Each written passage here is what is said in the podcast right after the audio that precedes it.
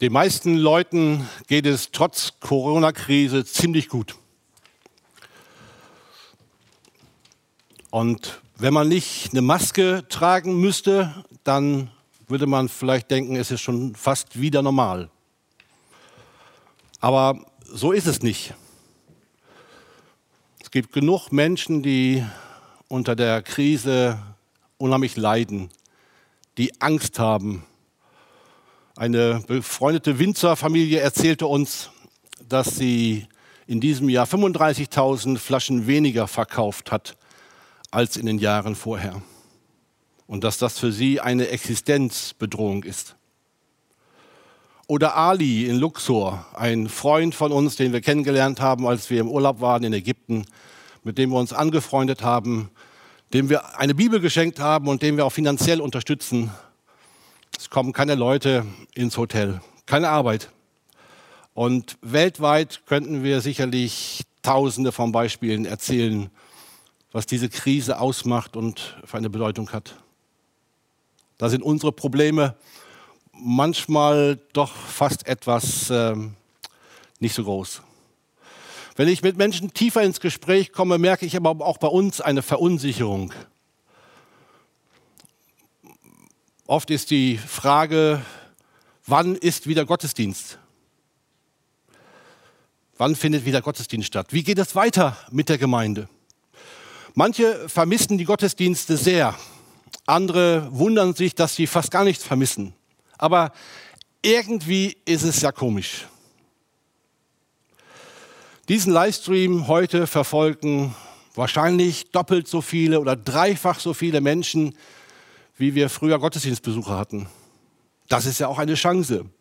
Digitale Möglichkeiten sind klasse, sind hervorragend. Und wir freuen uns darüber, dass wir solche Möglichkeiten haben, Glaube zugänglich zu machen. Schön. Aber wie geht es mit Gemeinde weiter? Wie gestalten wir in Zukunft Gemeinschaft? Dr. Jörg Dechert, Vorsitzender der Medienanstalt ERF, sagte diese Woche in einem Webinar, ich habe immer gedacht, dass Gemeinde nur physisch geht. Jetzt bin ich aber mir nicht mehr so sicher. Geht Gemeinde auch nur digital? Oder hoffen wir, dass irgendwann alles so ist wie vorher? Trotzdem fehlt die Orientierung, jemand, der Sicherheit gibt oder es können auch irgendwie Ängste entstehen. Aber Angst ist ja kein guter Ratgeber.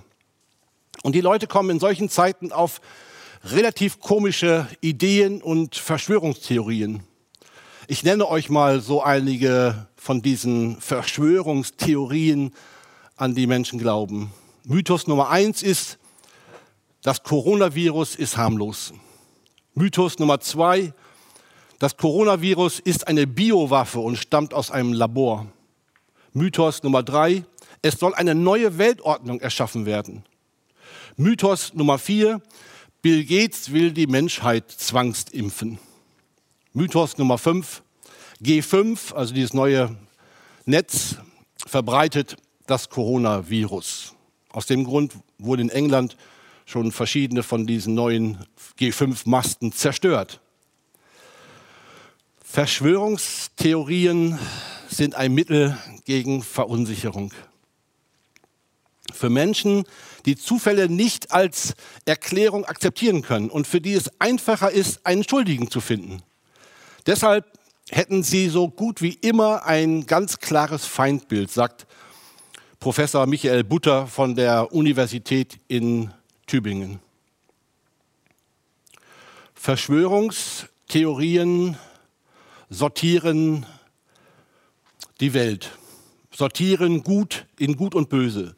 So bieten sie eine Möglichkeit, die Komplexität einer Situation zu reduzieren oder Orientierung zu schaffen und simple Erklärungen zu liefern.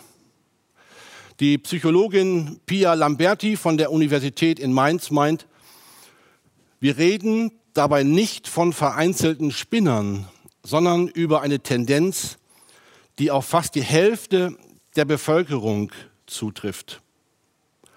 Naja, wenn das stimmt, Verschwörungstheorien sind ein Produkt von Angst, Verunsicherung, Orientierungslosigkeit. Ich wäre mal gespannt zu hören oder mitzukriegen, wer sich von euch oder ob du dich schon mal mit sowas beschäftigt hast. Die Tendenz nach großen Führern, die immer sagen, wo es lang geht oder die sagen, was richtig oder was falsch ist, die nimmt zu. Wir müssen die handelnden Personen gar nicht äh, aufzählen hier, wir kennen sie. Und die rechtsradikalen Tendenzen in Deutschland und überall nehmen zu, weil diese Leute genau wissen, was richtig und was falsch ist. Diese Leute geben Orientierung, diese Leute haben eine klare Ansage. Aber das macht mir wiederum Angst. Ängste gehören ja zu unserem Leben. Und manchmal sind sie auch hilfreich oder wenn sie warnen uns manchmal vor etwas oder sie schützen uns davor, ein zu großes Risiko einzugehen. Aber oft hindern sie uns auch, das Leben mutig und intensiv anzugehen. Und wir haben den Eindruck, die Angst bremst uns, die Angst nimmt uns etwas von der Fülle des Lebens. Fritz Riemann hat in seiner tiefen psychologischen Studie Grundformen der Angst unsere Persönlichkeitsstruktur von der Angst her definiert. Dabei macht er deutlich, dass wir alle Ängste haben und dass wir sie erkennen sollten und dass wir sie so auch ein Stück überwinden könnten. Der eine hat Angst vor Selbstwertung, der andere vor Selbsthingabe, der nächste vor Wandlung, und der nächste vor Notwendigkeit. Oder anders gesagt, ähm, das heißt, für den einen ist Nähe unheimlich wichtig, für den anderen Distanz, für den dritten Ordnung und auch für jemand anders wieder Freiheit. Und für den anderen ist Freiheit äh, bedrohlich oder auch Ordnung oder Nähe. Nähe ist irgendwie ungewohnt, ist äh, schwierig. Wir werden viel mehr von unseren Ängsten gesteuert als uns das manchmal so allgemein bewusst oder auch lieb ist. Die Bibel berichtet auch von Menschen, die Angst haben. In den Psalmen ist oft davon die Rede, wie Menschen in Angst und in Not und in Furcht sich an Gott wenden, seine Nähe suchen, bei ihm sein wollen, ihn bitten um Kraft und Hilfe und Zuwendung. Und Jesus ist dieser Angst, diese Angst als Faktor auch ganz wesentlich. Er sagt, in der Welt habt ihr Angst, aber ich habe die Welt überwunden.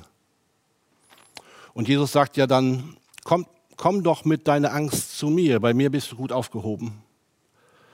Bei mir kannst du zur Ruhe finden oder zum Frieden.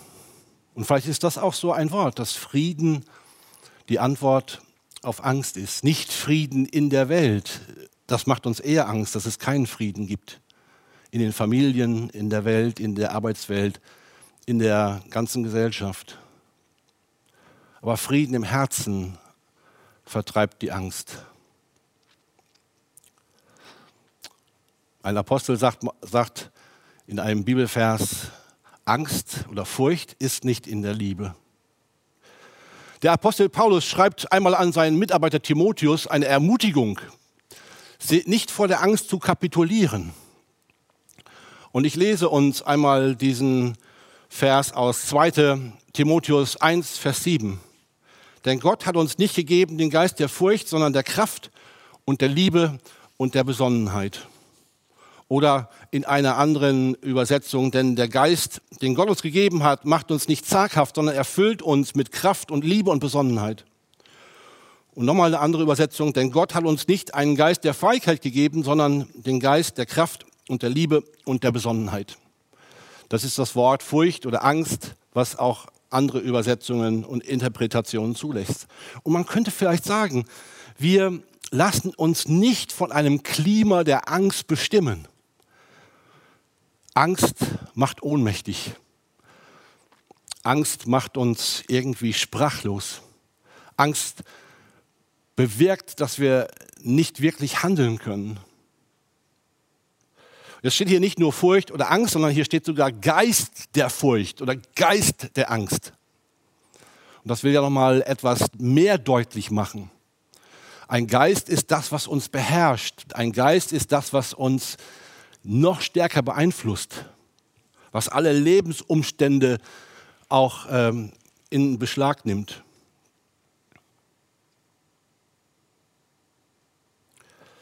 Diese Aussage von Paulus, dass er uns nicht gegeben hat, einen, Geist der Angst, sondern der Kraft, der Liebe und der Besonnenheit, will ermutigen. Er will damit auch Timotheus ermutigen, in Gottes Namen etwas zu wagen, neue Wege zu gehen oder in Gottes Namen auch in schwierigen Zeiten nicht den Mut zu verlieren, Gott zu vertrauen, unsere Angst bei ihm abzuladen und mit seiner Hilfe weiterzugehen. Zu den einzelnen Punkten dieser Ermutigung von Paulus, der Geist der Kraft. Man könnte auch sagen, das ist die Dynamis. Dynamis ist mehr als Kraft, ist sogar Bewegung und Power und Esprit. Es ist dynamisch und leidenschaftlich und zielorientiert. Der Geist Gottes ist nicht ein Geist der Schwachheit. Er richtet auf, er gibt Kraft, er schenkt, dass wir mutig reden können, dass wir aushalten können, das, was wir zu tragen haben, oder dass wir einen Neuanfang wagen können. Nicht, weil wir so stark sind. Es geht nicht darum, dass wir das sind. Wir dürfen Angst haben, aber wir können Gott bitten, dass er uns stark macht. Er sagt, ich bin in den Schwachen mächtig oder meine Stärke, meine Kraft kommt in deiner Schwachheit erst so richtig zur Geltung. Und wir sehen das bei Jesus. Jesus war mutig.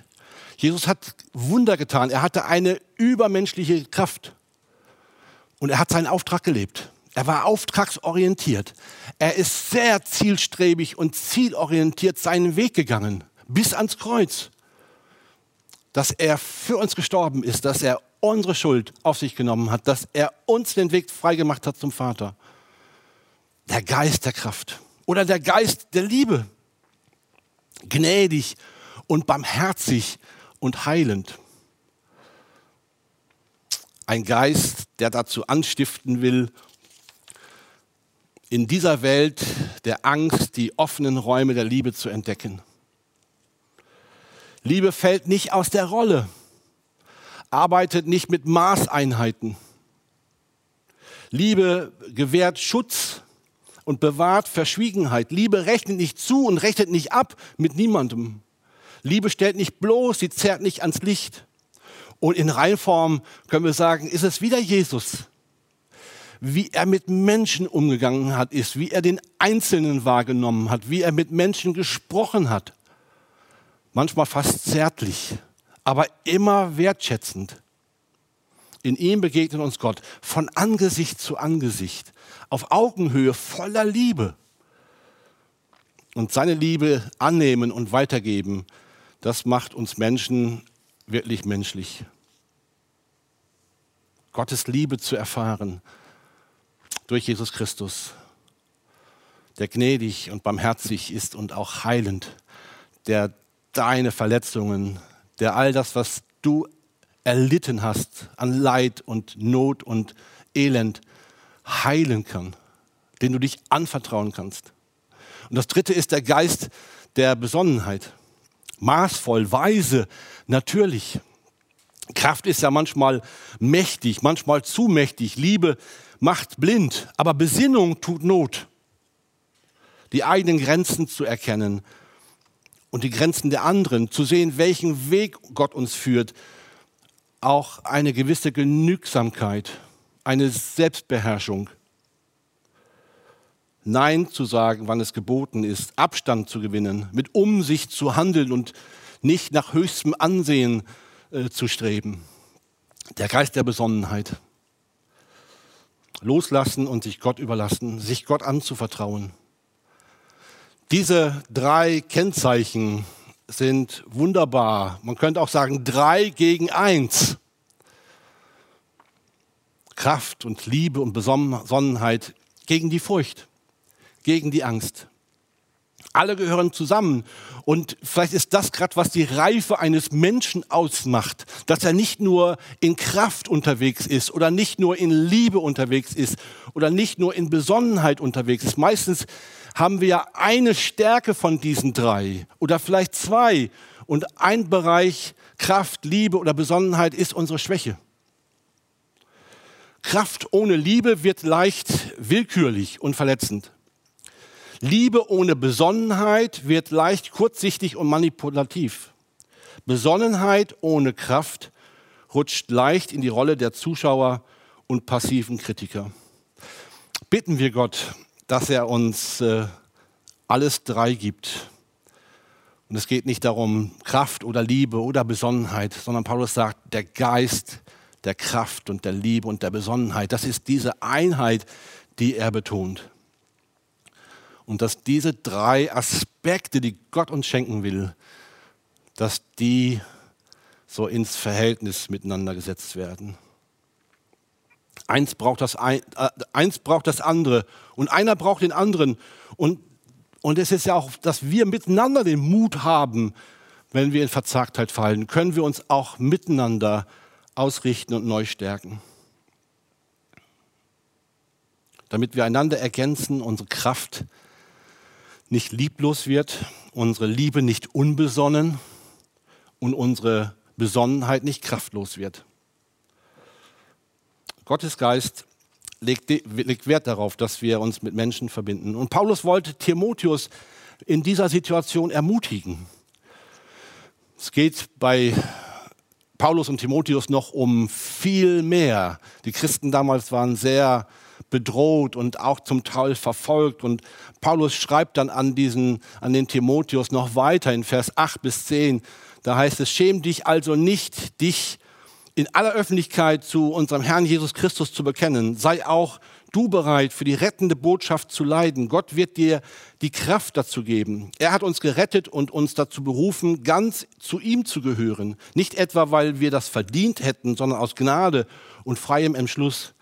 Denn schon vor Zeiten war es Gottes Plan, uns seinen Sohn Jesus Christus seine erbarmende Liebe zu schenken. Das ist jetzt Wirklichkeit geworden, denn unser Retter, Jesus Christus, ist gekommen. Und so lautet die rettende Botschaft. Er hat dem Tod die Macht genommen und das unvergängliche Leben ans Licht gebracht. Wow.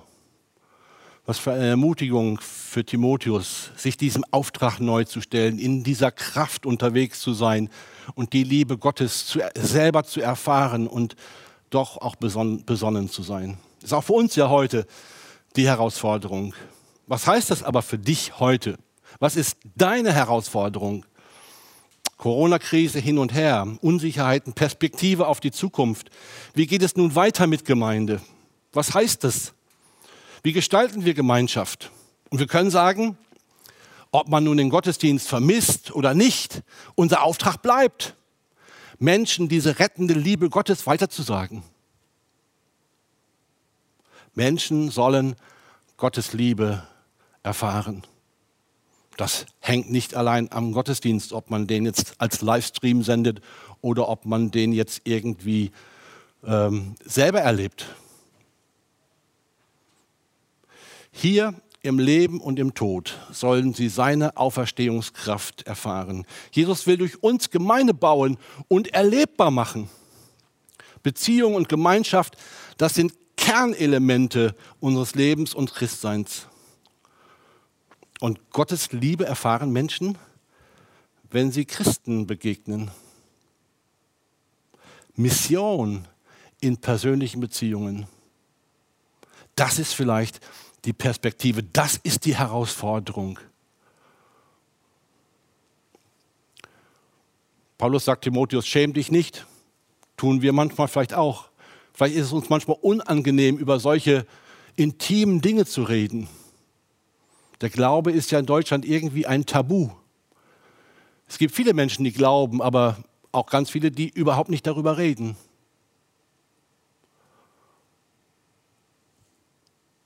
Beziehung und Gemeinschaft sind Kernelemente unseres Christseins und Lebens. Gemeinschaft in kleinen Gruppen und Zweierschaften werden wichtiger, sind vielleicht angesagt.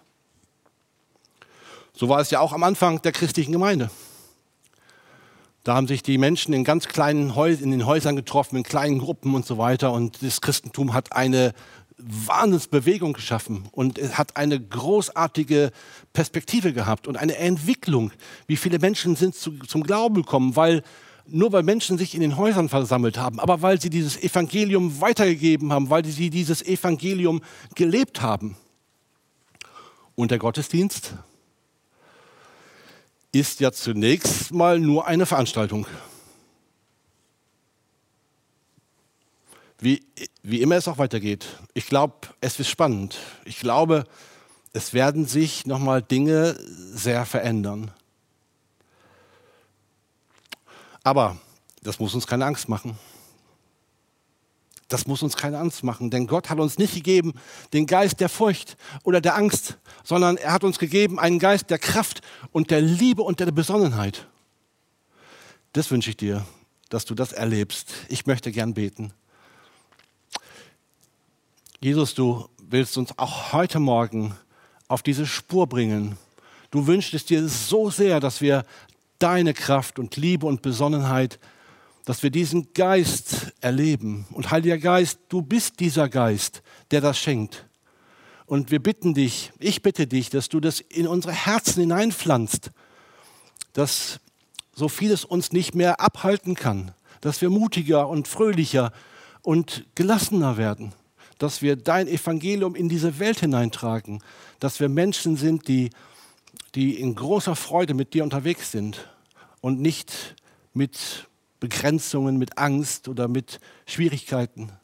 Ich bitte dich, dass du uns hilfst, dass wir solch einen lebendigen Glauben leben können und dass wir ihn auch ausleben können in dieser Welt. Danke, dass du uns begegnest und danke, dass du da bist. Amen.